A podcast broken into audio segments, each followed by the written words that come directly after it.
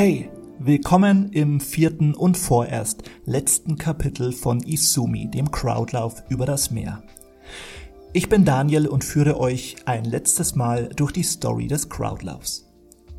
Im vorherigen Kapitel landete die Perle in einer riesigen Müllhalde im Meer. Dort wurde sie von einer alten Plastiktüte verschluckt und kam nicht mehr raus. Sie war also wieder gefangen. Ob es ihr wohl diesmal gelingen wird, ihre Freiheit zurückzubekommen? Hm, na dann lasst es uns mal herausfinden. Viel Spaß mit der Story von Kapitel 4.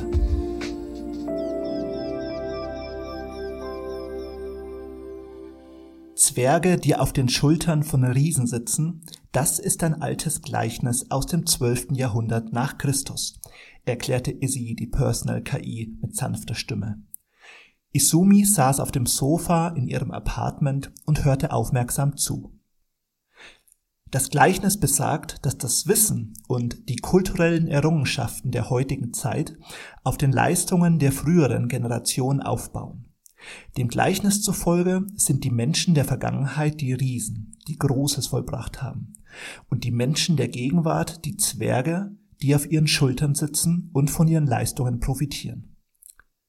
Wenn aber die Zwerge selbst einen wichtigen Beitrag leisten, der die Menschheit voranbringt, können sie die Riesen überragen und werden so aus der Sicht der nachfolgenden Generationen selbst zu Riesen.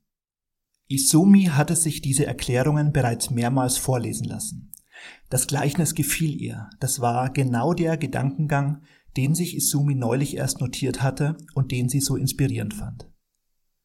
Auch sie war nur ein Zwerg, dass sie heute in einer Welt leben durfte, in der die Umweltprobleme von damals weitgehend gelöst waren, verdankte sie den kreativen Ideen und den mutigen Entscheidungen Einzelner, die vor ihr gelebt hatten. Menschen, die einst ebenfalls Zwerge waren und dann zu Riesen wurden.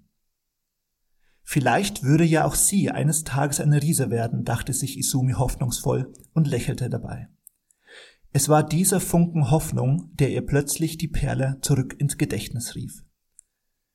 Wie ging es wohl weiter mit dem kleinen Ding, das in der Plastiktüte gefangen war und hilflos durchs Meer trieb? Wann würde sie aus ihrem Gefängnis entkommen und würde sie danach den Weg nach Hause finden? Isumi wusste, dass die Perle unglaublich stark war. Ihr Wille, ihre Hoffnung, ihr Glaube an das Gute war ungebrochen. Das hatte Isumi von Anfang an fasziniert. Und so nahm sie die Perle behutsam in ihre Hand setzte sich auf den Boden in ihrem Apartment, mit dem Rücken gegen das Sofa gelehnt, schloss langsam die Augen und machte sich bereit für die Reise. Ein lautes Ratsch weckte die Perle aus ihrem Schlaf. Als sie aufsah, blickte sie in ein freundliches Gesicht mit zwei runden Kulleraugen, die sie durch ein großes Loch in der Plastiktüte hindurch freudig anlächelten. Ach was, rief die Perle überrascht. Du hier? Es war der Oktopus, dem die Perle ganz zu Beginn ihres Abenteuers schon einmal begegnet war. Mit seinen mächtigen Tentakeln riss er die Tüte vorsichtig in zwei Hälften und befreite so die kleine Perle, die tagelang dort drin gefangen gewesen war. Endlich war sie wieder frei. Die Perle erzählte dem Oktopus alles, was sie auf ihrem Abenteuer erlebt hat. Von den Delfinen, die ihre Freunde wurden, von dem vielen Ozeanmüll, in den sie hineingeraten war, von den Muscheln, die sie zwar sehen, aber leider nicht erreichen konnte. Als der Oktopus das hörte, sagte er mit seiner ruhigen Stimme, Ich kenne den Ort, an dem die Muscheln leben. Wenn du willst, führe ich dich gleich jetzt dorthin. Natürlich nahm die Perle sein Angebot an. Endlich würde sie ihr Ziel erreichen und mit etwas Glück ihre Heimatmuschel wiederfinden. Mit einem seiner Saugnäpfe hielt der Oktopus die Perle ganz fest und schwamm mit ihr durchs Meer davon. Es dauerte nur wenige Stunden, bis sie das Ziel ihrer Reise erreichten. Die Perle traute ihren Augen kaum. Da waren sie. Hunderte von Muscheln, die sich über den gesamten Meeresgrund ausbreiteten. Still und regungslos lagen sie da. Nichts rührte sich. Die Muschelschalen waren alle zu so als wollten sie ein Zeichen setzen, dass das eine Art geschlossene Gesellschaft war. Alle, die nicht dazugehörten, sollten bitte weiterziehen. Aber die Perle, die gehörte dazu, irgendwie zumindest.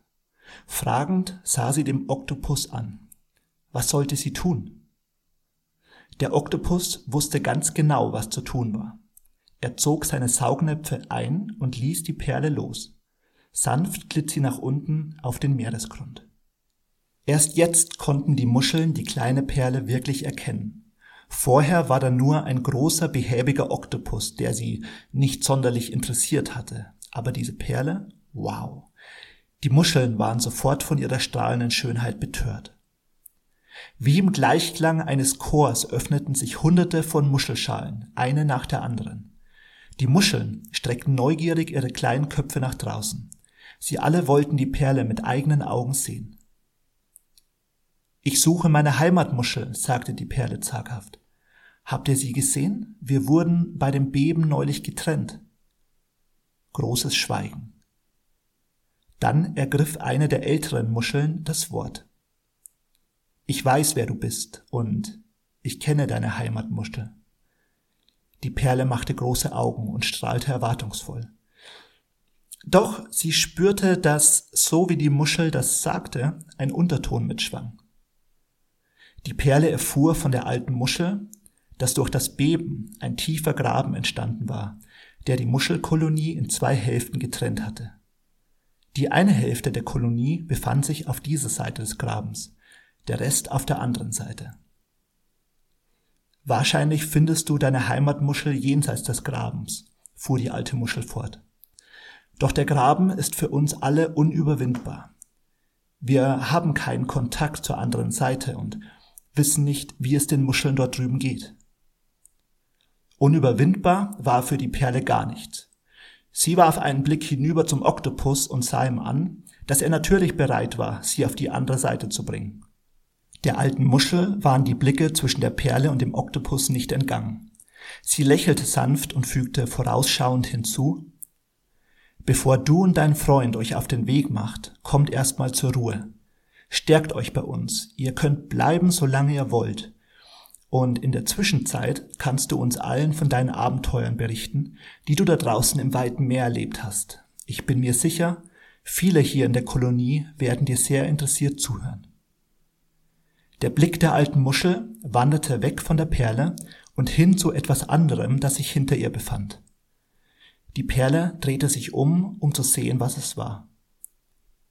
Ein Dutzend anderer Perlen, große und kleine, runde und ovale, weiße, gelblich und bläulich schimmernde, hatten die Gunst der Stunde genutzt und still und heimlich ihre Heimatmuscheln verlassen. Da standen sie nun zwischen all den Muscheln und waren auf einmal frei. Und auch sie schauten die Perle erwartungsvoll an. Denn sie war nicht nur die schönste aller Perlen, nein, sie war auch die erste Perle überhaupt, die die große weite Welt bereist hatte. Als die Perle die erwartungsvollen Blicke der anderen sah, wurde ihr bewusst, dass dies ein ganz besonderer Augenblick war. Sie hatte die Chance, etwas Großes zu vollbringen. So entschied sie sich zu bleiben, denn sie wollte den anderen Perlen von der Welt da draußen erzählen. Davon, dass es eine Alternative gab zu einem behüteten Leben innerhalb einer Muschelschale.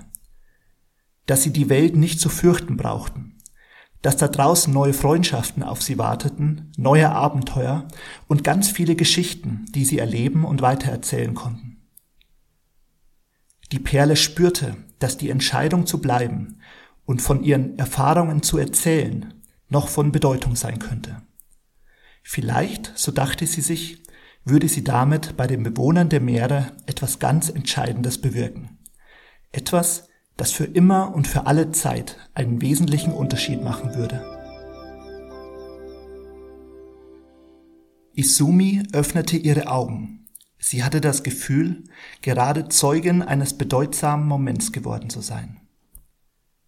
Was sie auf ihrer heutigen Reise mit der Perle erleben durfte, war möglicherweise ein lebendiges Beispiel dafür, wie das alte Gleichnis von den Zwergen und den Riesen Wirklichkeit werden konnte.